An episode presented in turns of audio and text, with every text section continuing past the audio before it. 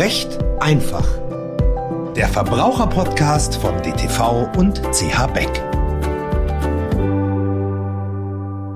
Herzlich willkommen, liebe Hörerinnen, liebe Hörer, zur Weihnachtsausgabe des Verbraucherpodcasts von CH Beck und DTV. Mein Name ist Frank Lang. Sie kennen mich schon aus den vorherigen Ausgaben. Und wir wollen heute sprechen über das Thema Elternunterhalt. Auf der anderen Seite des Mikrofones sitzt mir virtuell gegenüber Herr Rechtsanwalt Jürgen Wabbel. Herr Wabbel ist Fachanwalt für Familienrecht, Fachanwalt für Erbrecht und Mediator in Braunschweig und hat ein vor kurzem in vierter Auflage bei den Beck-Rechtsberatern im DTV erschienenen Ratgeber zum Thema Elternunterhalt geschrieben. Darüber wollen wir uns heute mit ihm ausführlich unterhalten. Herzlich willkommen, lieber Herr Wappel. Schönen guten Tag nach München, Herr Lang. Wir sind schon alle ein bisschen in vorweihnachtlicher Stimmung. Wir waren vorhin schon auf dem Weihnachtsmarkt. Den Glühwein haben wir uns gespart, damit wir jetzt auch noch einen vernünftigen Podcast hinbekommen können. Ich will mal vorsichtig ins Thema einsteigen, Herr Wabbel. Paragraph 16 101 des bürgerlichen Gesetzbuches verpflichtet Verwandte in gerader Linie einander Unterhalt zu gewähren. Was um alles in der Welt bedeutet gerade Linie? Also äh, sehen wir es mal wie so ein Baum. Äh, zum einen geht's in die Wurzeln, also Abkömmlinge in gerader Linie sind die Kinder, Enkelkinder, Urenkelkinder, also die direkten Nachfahren. Und nach oben in die Baumspitze sind's die Eltern, Großeltern und so weiter. Wie bedeutsam ist beim Unterhalt der Grad der Verwandtschaft, also beispielsweise zwischen Großeltern und Enkelkindern? Also grundsätzlich, äh, wir müssen jetzt ein bisschen unterscheiden. Einmal nach dem BGB, da steht dieser Satz drin, dass sich äh, Verwandte in gerader Linie zum Unterhalt verpflichtet sind.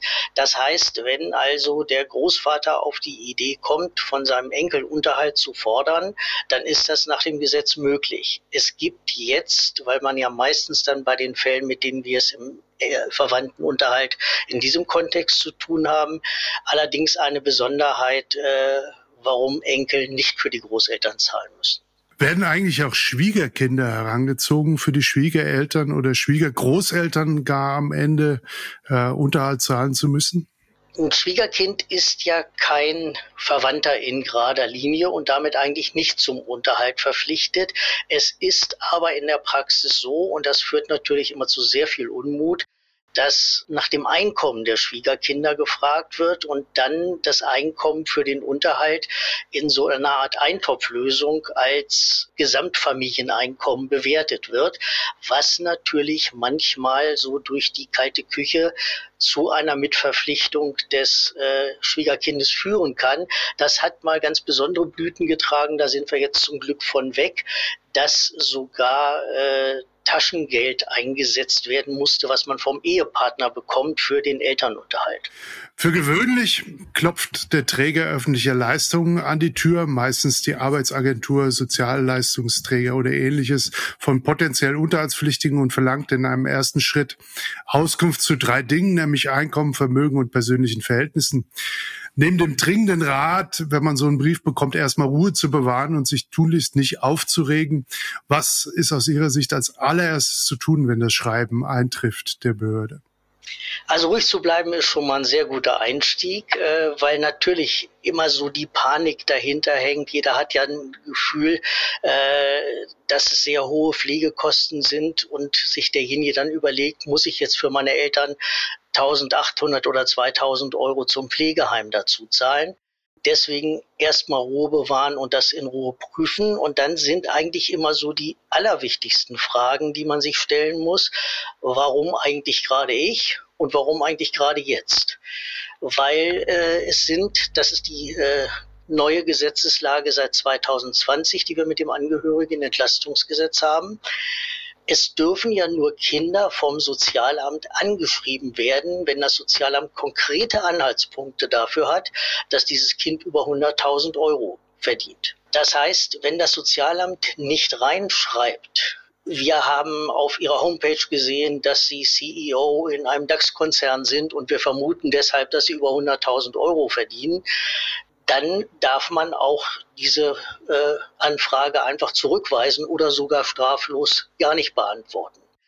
Jetzt sind die Behörden da äh, sehr findig. Ich habe neulich aus einer süddeutschen Großstadt äh, ein Schreiben auf dem Tisch gehabt. Da stand drin, äh, liebes Kind, äh, Ihre Eltern sind im Pflegeheim.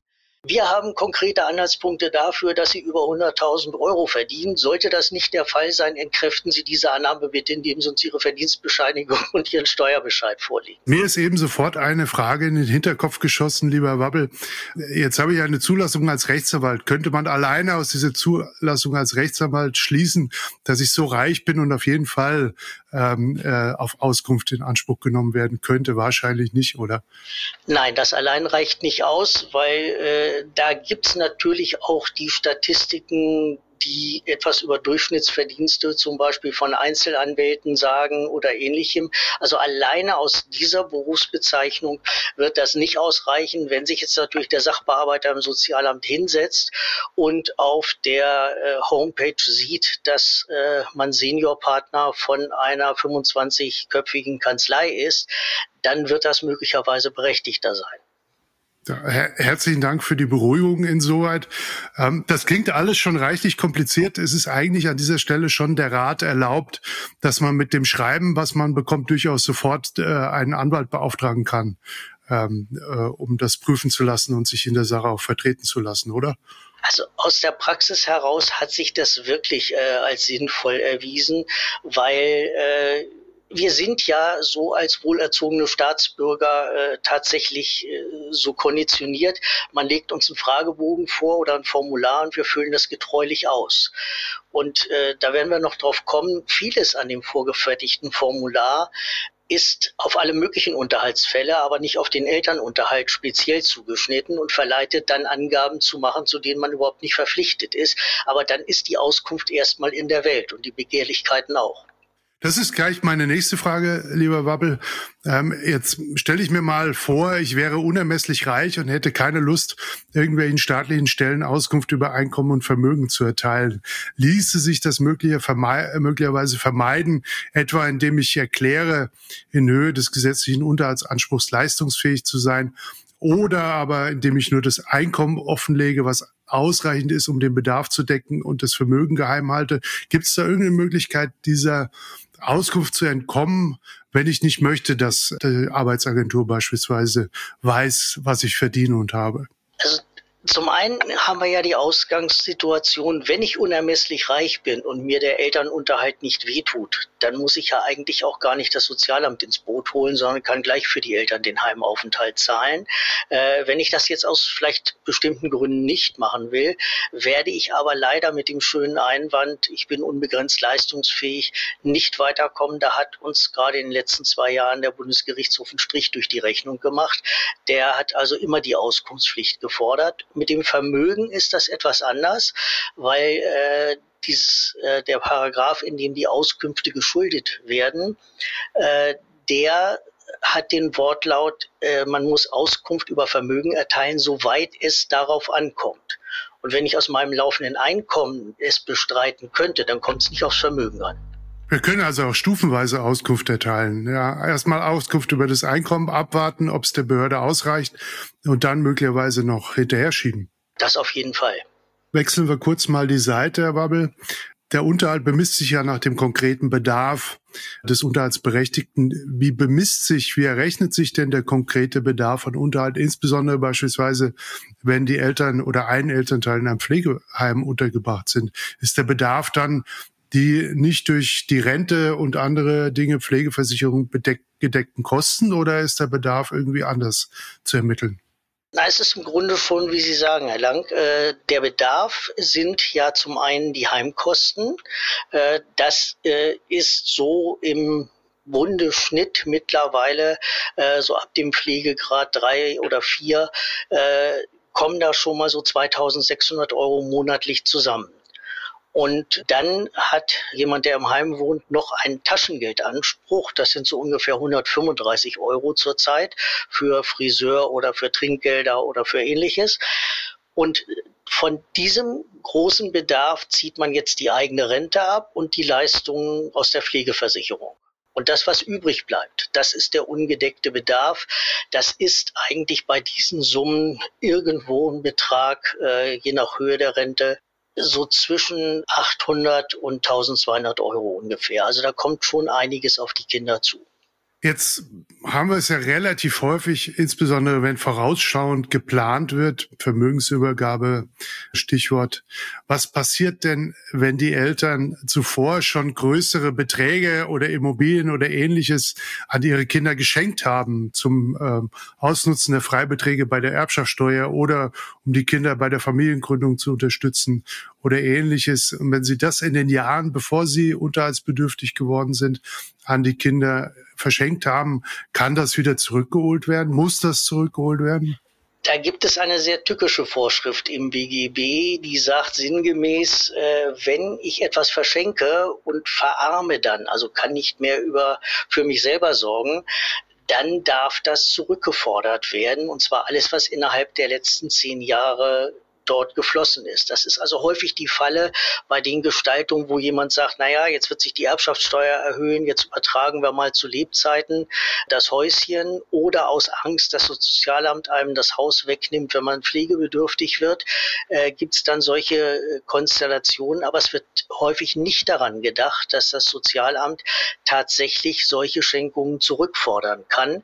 Und zwar ohne, wie man es aus dem Erbrecht kennt, Abschmelzung alle zehn Jahre um 10 Prozent, sondern da heißt es wirklich all in. Also wenn neun Jahre und zehn Monate vergangen sind, kann trotzdem das gesamte Haus zurückgefordert werden oder man muss sich freikaufen, äh, indem man dann bestimmte Beträge zahlt. Skurril war eine Entscheidung mal aus Celle, die sind sogar dran gegangen, da hatte die Oma für ihre Enkel äh, Sparvermögen angelegt in so einem typischen Ausbildungssparplan. Äh, das waren pro Enkel so 7.000, 8.000 Euro. Die hat das Sozialamt wieder zurückgefordert. Das, ich fürchte, ich weiß die Antwort auf meine nächste Frage schon.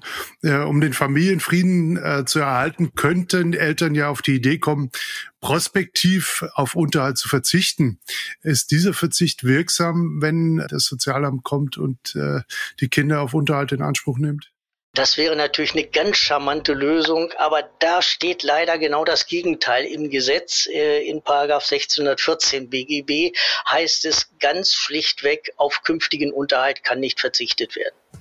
Ja, ich fürchte, es wird schwierig. Dann wechseln wir nochmal die Seiten, äh, um uns ein wenig in, zum rettenden Ufer zu bewegen. Äh, Unterhalt muss grundsätzlich nur zahlen, wer leistungsfähig ist. Soweit richtig, oder? Stimmt. Wonach bemisst sich genau die Leistungsfähigkeit? Das ist momentan der am heftigsten diskutierte Teil. Also man geht jetzt von dem Einkommen aus. Diese 100.000 Euro Grenze, die ja eingeführt worden ist, ist sozusagen erstmal der Türöffner. Wer keine 100.000 Euro verdient, darf vom Sozialamt im Grunde gar nicht angeschrieben werden. Wenn aber diese magische Grenze nun geknackt ist, dann muss man das individuelle Einkommen ausrechnen. Das heißt, es ist das zu versteuernde Einkommen. Also wenn man in den Steuerbescheid reinschaut, das ist der Jahresverdienst minus Werbungskosten, minus Kinderbetreuungskosten. Also das, was im Steuerbescheid für diese Person als Einkommen steht, das ist das Bruttoeinkommen, das zu versteuernde Einkommen. Jetzt gehen natürlich Steuern, Krankenversicherung etc. runter, sodass dann irgendwann ein Netto übrig bleibt. Davon gehen dann wiederum auch runter Kredite oder Altersvorsorgeleistungen, Versicherungen, der Unterhalt für die eigenen Kinder. Und dann schaut man, was übrig bleibt. Und das kommt, ist jetzt der komplizierte Teil. Einem selber muss gegenüber den Eltern ein bestimmter Sockelbetrag, der sogenannte Selbstbehalt, bleiben. Da stand äh, dann in den Leitlinien der Oberlandesgerichte kurz nach Inkrafttreten des neuen Gesetzes etwas drin von 2000 Euro für den Single und 3600 Euro für Ehepaare. Darum besteht jetzt natürlich eine große Diskussion und auch zu Recht, weil eigentlich hat der Gesetzgeber ja gesagt, wer weniger als 100.000 Euro brutto verdient, soll nicht zum Elternunterhalt herangezogen werden. Das heißt logisch, wenn ich das beim Single umrechne, sind es ungefähr 5000 Euro netto, wenn jemand 100.000 Euro verdient. Da müsste man konsequenterweise sagen, erst wenn ich mehr als 5000 netto habe, kann man mir Elternunterhalt abfordern. Das ist noch nicht höchstrichterlich entschieden. Es gibt tatsächlich die ersten äh, Entscheidungen, letztlich vom Amtsgericht München und einmal vom Oberlandesgericht Düsseldorf, die das Ganze jetzt auch dem BGH vorlegen wollen. Die haben das entschieden, dass also der Selbstbehalt für das Kind 5000 Euro beträgt. Mit anderen Worten, wer weniger als 5000 netto hat, wird nicht zum Elternunterhalt herangezogen. Das ist ein gänzlich anderer Selbstbehalt, als er beispielsweise gilt, wenn äh, Eltern ihren Kindern unterhaltspflichtig sind. Da ist der Selbstbehalt deutlich niedriger. Ja, das hängt mit der Rangstufe zusammen. Es ist im Gesetz geregelt, äh, je schwächer der Unterhaltsanspruch ist, desto höher ist der Selbstbehalt. Also für minderjährige Kinder, die sollen ganz besonders geschützt werden. Und beim Elternunterhalt, der an letzter Stelle steht, sagt man, gut, das grätscht einem ja auch in die eigene Lebensplanung rein. Darauf muss man sich nicht einstellen. Im Gegensatz äh, zu der Konstellation, wenn man sich Kinder anschafft oder heiratet, dann kann man damit rechnen, dass das vielleicht Unterhaltspflichten noch auslöst. Jetzt lassen Sie uns, äh, Herr Wabbel, die Sache noch ein wenig komplizierter machen. Ähm, wir haben mehrere Geschwister, die ihren Eltern oder einem Elternteil gegenüber unterhaltspflichtig sind. Einer ist nicht leistungsfähig, der andere oder die andere sind leistungsfähig. Zahlen die Leistungsfähigen dann den vollen oder nur den auf sie ähm, äh, anteilig ähm, anfallenden Unterhalt? Also auch das ist noch nicht endgültig ausgeschrieben, aber vom Grundsatz her ist es ja so, nach alter Gesetzeslage hieß es, Elternunterhalt ist Familiensache. Und ab 2020, so steht es auch in der Gesetzbegründung, äh, heißt es, Elternunterhalt ist Sache der Allgemeinheit. Das heißt, wenn mehrere Geschwister da sind, sind die nicht leistungsfähigen Geschwister Allgemeinheit. Also mit anderen Worten, wenn ich Geschwister habe, kann ich nicht den vollen Betrag zahlen müssen, auch wenn die selber nicht leistungsfähig sind. Da bleibt das Sozialamt dann drauf hängen. Wie man das aber errechnet, äh, das ist noch nicht endgültig ausgeschrieben und auch nicht richtig durchdacht, wie ich finde. Früher war es ja so, als alle leistungsfähig waren, hat man das prozentual ins Verhältnis der Einkommen gesetzt und danach die Quote der Geschwister errechnet. Wie man heute, wo Geschwister, die unter 100.000 äh, Euro Einkommen brutto liegen, jetzt bewertet werden wollen, wenn die überhaupt keine Auskunft erteilen müssen. Das weiß ich auch noch nicht. Also in der Praxis würde ich immer empfehlen, sich darauf zu berufen, ich habe Geschwister äh, und wenn ich vier Geschwister habe, dann ist mein Anteil am errechneten äh, Unterhalt 25 Prozent. Ich würde es erstmal nach Kopfteilen machen. Ja, Sie haben schon angesprochen, seit dem 1. Januar 2020 gilt durch das sogenannte Angehörigenentlastungsgesetz, dass Kinder ihren Eltern, nicht die Eltern untereinander, das muss man klar trennen, sondern dass Kinder den Eltern erst ab einem Jahresbruttoeinkommen 100.000 Euro zum Unterhalt verpflichtet sind. Wie sich das berechnet, haben wir schon eben ausführlich diskutiert. Was mich jetzt aus juristischer Perspektive mal interessiert, ist diese Grenze 100.000 Euro nicht willkürlich gesetzt und damit eigentlich verfassungsrechtlich bedenklich? Oder gibt es da irgendeine Grundlage, auf der man damals diese 100.000 Euro fixiert hat? Also natürlich hat die eine gewisse Willkürlichkeit, weil man stelle sich jetzt zwei Geschwister vor, der eine verdient 101.000 Euro und der andere 99.500, dann ist der eine komplett raus und der andere darf, darf im Endeffekt zahlen. Äh, das führt natürlich zu einem äh, Gefühl der Ungerechtigkeit. Diese 100.000 gehen äh, zurück auf äh, das frühere, auf die frühere Grundsicherungsrente, die auch gewährt wurde, wenn nicht eins der Kinder 100.000 Euro mindestens verdient. Das heißt, man hat das übernommen aus diesem Grundsicherungsgedanken und da hatte irgendwann 2005 mal das Bundesverfassungsgericht äh, einen Fall dazu auf dem Tisch. Und das hat diese äh, 100.000 Euro Grenze nicht als willkürlich diskutiert. Jetzt gibt es einen Begriff, der immer wieder durch die Veröffentlichungen dazu geistert in den äh, Gazetten vor allem, nämlich der Begriff des Schonvermögens. Was genau ist ein Schonvermögen und wie wirken sich Verpflichtungen des Betroffenen gegenüber Ehepartnern und eigenen Kindern aus bei der Bemessung des Unterhaltes. Sie hatten es auch schon ein wenig angedeutet. Aber äh, das würde ich gerne noch mal etwas genauer wissen, bitte. Ich, ich fange mal mit den Kindern an. Also eigene minderjährige Kinder sind natürlich vorrangig und das, was die Kinder benötigen an Unterhalt, da kann man sich jetzt äh, in der Düsseldorfer Tabelle am Kindesunterhalt orientieren. Das wird auf alle Fälle abgezogen. Also von daher äh, ist die Rangstelle gewahrt.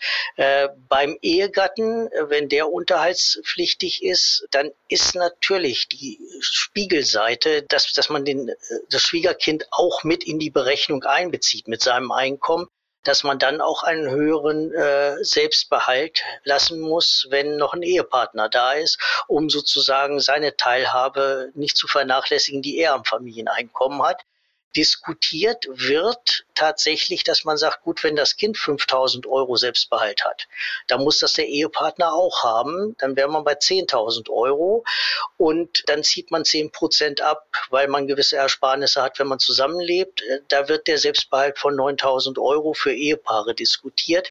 Ob das die Rechtsprechung mitmacht, das bleibt abzuwarten. Das wird ein spannendes Thema. Aber das Schonvermögen hat nichts mit dem Einkommen zu tun, sondern das ist wirklich Vermögen. Das war jetzt die Einkommenseite und nur wenn das Einkommen nicht ausreichen würde, müsste ich ja eventuell Vermögen verwerten.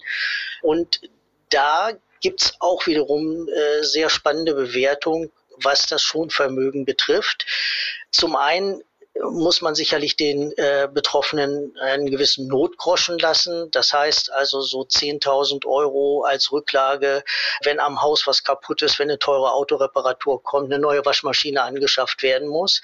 Aber der größte Teil des Schonvermögens ist die eigene zusätzliche Altersvorsorge. Also das ist ausdrücklich entschieden worden ich darf Vermögen aufbauen, egal in welcher Form, um eine zusätzliche Altersversorgung zu schaffen. Und äh, da rechnet man im Grunde wie folgt. Wie viele Berufsjahre habe ich äh, jetzt hinter mir, seit ich 18 geworden bin? Das ist jetzt rein fiktiv, ist also nicht der tatsächliche Werdegang, sondern man rechnet einfach ab dem 18. Lebensjahr die Berufsjahre, die ich jetzt auf dem Buckel habe nehme das mit meinem letzten Bruttogehalt mal und zinse das dann noch mit fünf Prozent Rechnungszins auf. Und dann kommen teilweise sehr erkleckliche Beträge zusammen, die als Schonvermögen gelten jedenfalls mehr als die in äh, manchen Hinweisen aufgeführten 75.000 Euro, die verbleiben müssen. Und das Vermögen des Ehepartners, und das ist eben auch was äh, eine der Fragen im Fragebogen immer wieder abruft, äh, wie hoch ist das Vermögen des Ehepartners? Das geht das Sozialamt überhaupt nichts an. Also wenn äh, der Ehepartner mehrere Millionen auf dem Konto hat, äh, interessiert das niemanden. Also komme, wenn wir uns ein bisschen zurückbewegen zur Ausgangsfrage, warum man sich nicht aufregen sollte, wenn der Fragebogen kommt. Es gibt genügend Möglichkeiten, sich die Sache erstmal anzuschauen, ein bisschen hin und her zu rechnen. Ähm, und dann sieht die Welt schon gänzlich anders aus meistens. Also die, die Sache entspannt sich. Aber Wabbel, lassen Sie mich mal volkswirtschaftlich und politisch ein bisschen zugespitzt fragen letztlich übernimmt der Staat ja hier eigentlich Verpflichtungen privater zum Unterhalt der Verwandten äh, für diejenigen, die weniger als 100.000 Euro verdienen. Warum sollte um Gottes Willen der Staat das übernehmen, diese Verpflichtung privater? Das ist sicherlich ein Thema, wo sich die Gemüter sehr schnell äh, erhitzen können. Äh, ich kann jetzt nur mal referieren, was so die unterschiedlichen Standpunkte sind.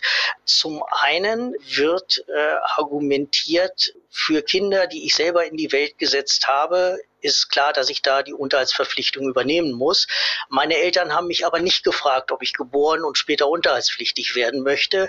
Deswegen ist das äh, eine grundlegend andere Situation.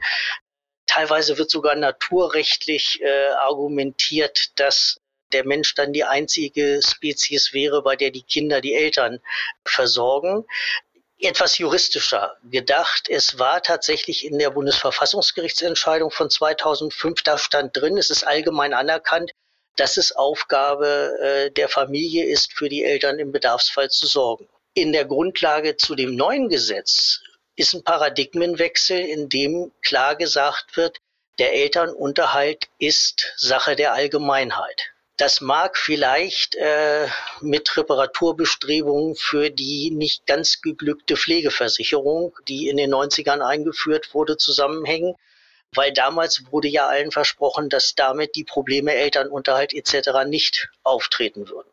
Dann verlassen wir lieber den Teil des Politischen, lieber Wabbel, sonst äh, kriegen wir am Ende noch einen Shitstorm, wenn wir die falsche Meinung vertreten äh, oder referieren.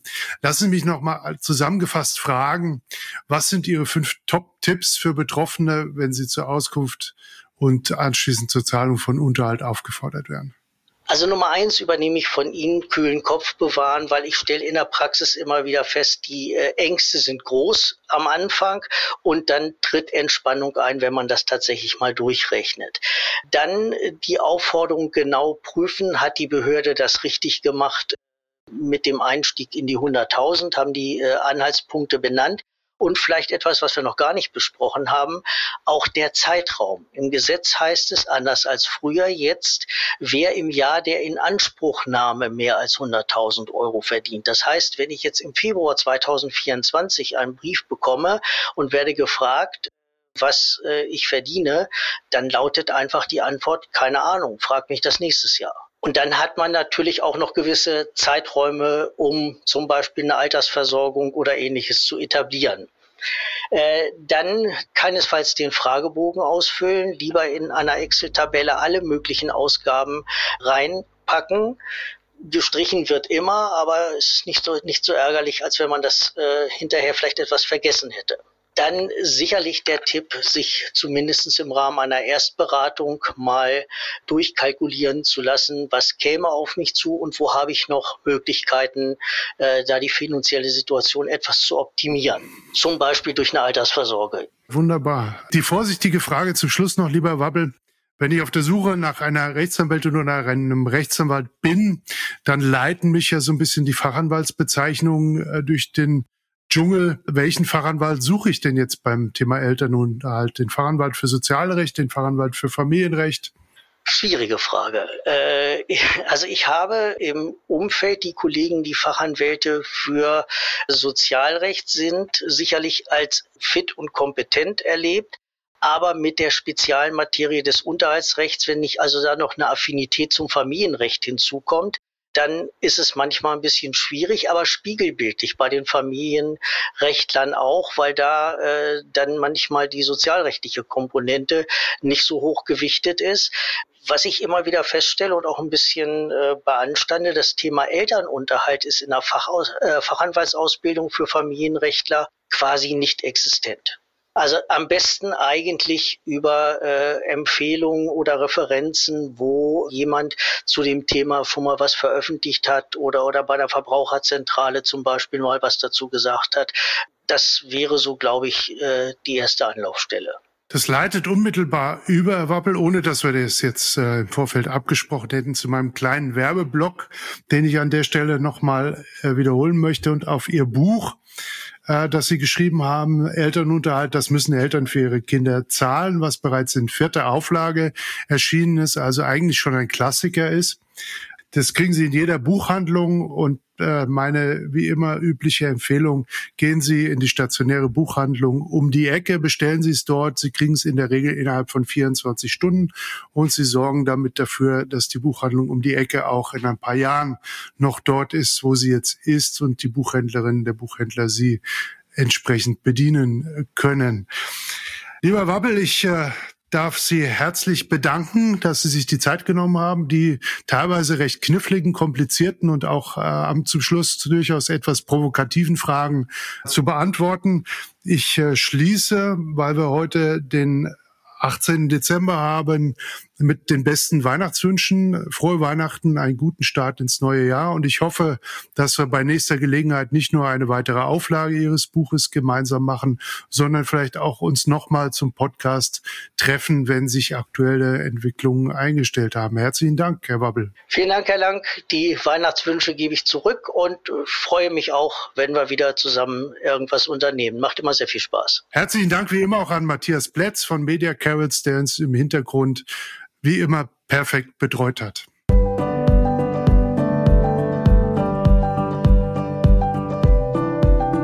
Das war recht einfach. Der Verbraucherpodcast von DTV und CH Beck.